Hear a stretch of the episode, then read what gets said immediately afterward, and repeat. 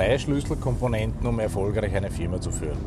Guten Morgen, ist wieder Johannes Nefischer, www.steuerberatertipps.com. Falls ihr irgendwann einmal die Lust verspürt, endlich einmal die Firma, die Finanzen im Griff zu haben und euch auf Wachstum auszurichten, dann würde es mich freuen, wenn Sie mit mir Kontakt aufnehmen, www.steuerberatertipps.com. Heute möchte ich mit euch über die drei Schlüssel Kernkompetenzen oder Schlüsselkompetenzen plaudern, die es benötigt, um die Firma tatsächlich in den Griff zu bekommen. Und die erste und banalste, die, wo ich euch am besten unterstützen kann, oder am leichtesten, sagen wir es einmal so, ist die Finanzen in den Griff zu bekommen. Die gute alte Buchhaltung, sich hinzusetzen, anzusehen, sowohl auf der äh, privaten Seite wie auch auf der Firmenseite, was sind meine Ausgaben, was sind meine Einnahmen, in welchen Bereichen entstehen meine Ausgaben in der Firma, in welchen Bereichen entstehen die Einnahmen, wer sind meine Schlüsselkunden.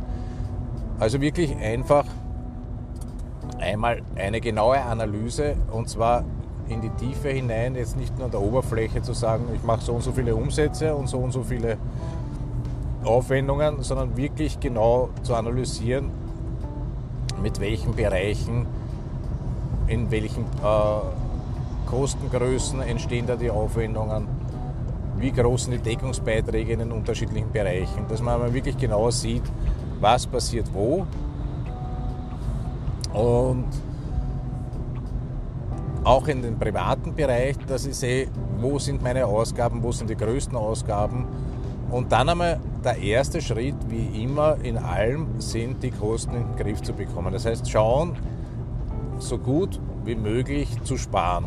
Das ist zwar nicht sexy, aber es ist einer der wichtigsten Schritte, sich wirklich damit auseinanderzusetzen und zu schauen, dass die Kosten so gering wie möglich sind. Mir ist bewusst, dass Sparen nicht die Strategie der Firma sein kann, wie es teilweise leider ist, wenn äh, Chefs in großen Konzernen an die Macht kommen, weil gerade die Wirtschaft so schlecht ist, kommen meistens die sogenannten Erbsenzähler an die Macht und da wird dann runtergerechnet bis zum Bleistift und Klopapier pro Mitarbeiter, was allen zusteht, was man, wie viele Bleistifte man pro Jahr verwenden darf. Also das, man kann schon ein bisschen, ein bisschen exzessiv machen, das muss jetzt nicht unbedingt der Fall sein. Vor allem Kosten im Griff haben ist gut und schön, aber das kann nicht das Einzige sein.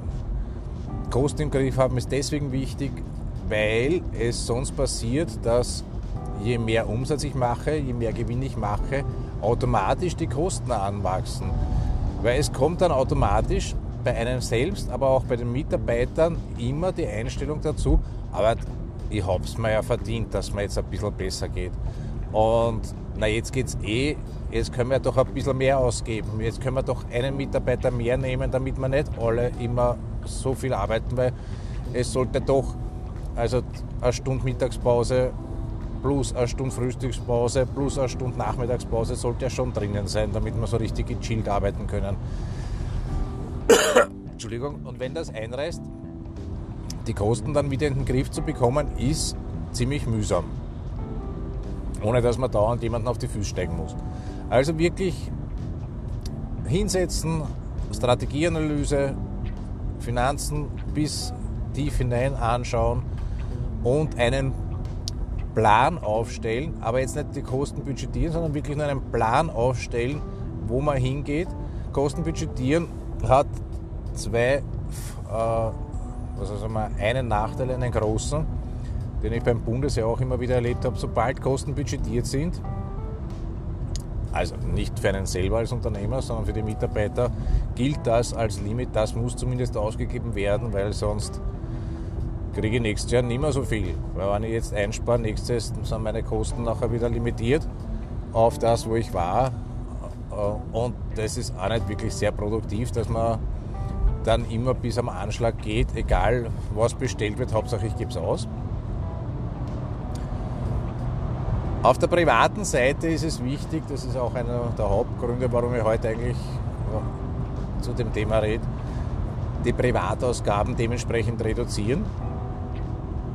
Ich habe immer wieder Klienten, die fahren, sobald es der Firma gut geht, das beste Auto. Es ist ein Porsche notwendig anscheinend, sonst ist das Ego nicht zufrieden.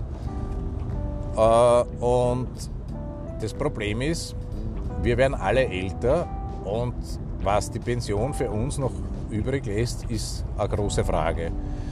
Das heißt, wir müssen schauen, auf der einen Seite die sogenannte finanzielle Freiheit zu erreichen, dass man vielleicht schon früher aufhören könnte zu arbeiten, aber auf der anderen Seite wird es notgedrungen eine Notwendigkeit sein, dass wir für unsere eigene Zukunft sorgen und sicherstellen, dass wir genügend Finanzen auf der Seite haben.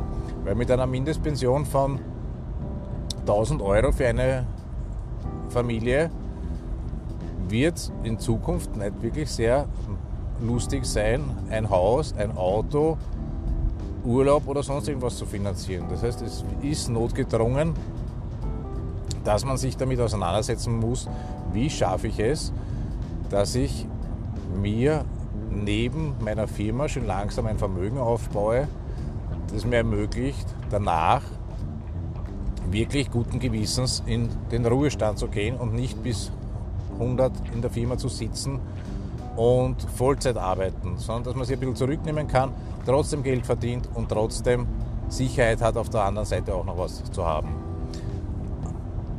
Deswegen die Schritte notwendig, Finanzen im Griff haben. Der nächste Schritt dann Wachstum.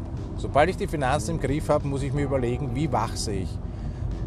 Wie nütze ich meine Zeit noch besser, noch produktiver, dass die Firma zum Wachsen kommt. Wachsen ist jetzt auch wieder so, was in letzter Zeit immer wieder propagiert wird. Es muss nicht immer Wachstum sein, weil das Einzige, was stetig wächst, ist, sind die Krebszellen. Aber eine Firma muss wachsen. Sie muss jetzt nicht immer größenmäßig wachsen, sie kann auch weiterbildungstechnisch wachsen, sie kann qualitätstechnisch wachsen. Irgendwo muss sich aber immer was weiterentwickeln, weil Stillstand auf Dauer auch relativ mühsam ist und man wird sofort eingeholt. Das heißt, wirklich immer schauen, wo sind momentan meine Wachstumschancen, meine, was ist meine Wachstumsstrategie und nebenbei, wie gesagt, der letzte Punkt, schauen, dass man für die finanzielle Freiheit, die sogenannte finanzielle Freiheit anspart, dass man einen Puffer hat, nicht jeden Kunden nehmen muss und die Freiheit auch genießen kann, in der Firma manche Kunden abzulehnen, manche Kunden, die man schon hat, zu sagen, bitte sucht sich jemand anderen. Weil so wie sich unsere Beziehung momentan entwickelt, ist nicht wirklich lustig. Alleine diese Freiheit mental zu haben, ist auch Lebensqualität. In diesem Sinn wünsche ich euch einen schönen Tag und viel Erfolg. Falls ihr mit mir Kontakt aufnehmen wollt, www.steuerberatertipps.com www.steuerberatertipps.com Viel Spaß und viel Erfolg.